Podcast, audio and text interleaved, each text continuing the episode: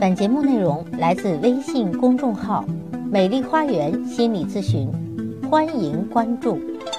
大家好，我是心理咨询师张霞，欢迎大家来到美丽的心理花园，解除心理困惑。我的咨询微信号是“美丽花园”的手写大写字母，也就是大写的 M L H Y 加数字一二三四五六七八九。咨询是收费的，但所有听众朋友咨询都可以享受最高优惠。好，今天继续分享亲子教育的内容。幼时的耳闻目睹将决定了人的观念。我们经常会发现，作为成年人在同一事情上面的做法往往大相径庭。在现实生活中，这种人与人之间的差距经常被人们视为人的素质，但。这并不是人的素质问题，而是人的观念差异的问题。素质一般是指个人是否具有做某事的能力和潜质，这种能力或者潜质多源于天生的属性，而决定一个人做事还是不做某事，其判断与选择的关键却在于人的观念。许多成年人做完某种不良之事后，会出现于心不安的感觉。这种不安感就源于人内心的观念存在。有人在某事面前会说：“这种事打死我我也不能做。”那么他之所以这样，一定是这件事与他的观念相冲突。人们的观念一旦形成，就会让人出现不意识就能够反应的行为。譬如，有人见到孩子落水，立即就会跳下去救孩子。事后有人想写表扬稿。经常会有人去问这个救人者，他说：“你当时是怎么想的？”许多类似的情境下，救人者都会说：“我其实什么都没有想就跳下去了。”他说的就是实话，因为在那种情形下，没有想的功夫，多耽误一秒都会危及到孩子的性命。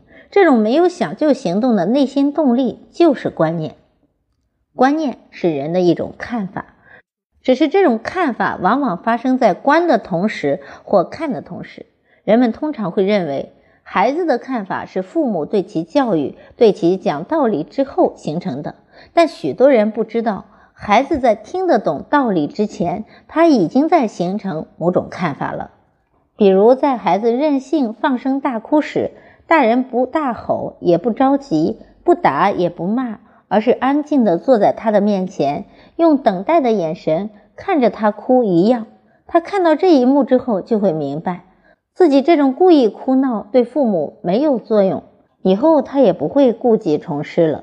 如果在孩子幼小的时候生病了，我们的父母轻轻地走到孩子的身边，用温暖的大手抚摸孩子的额头，轻轻地坐在他身边，给他掖掖被子，陪伴着他。这种情境下长大的人。呃，当身边的有人生病时，他同样也会用相同的方式去照顾别人，将爱传递下去。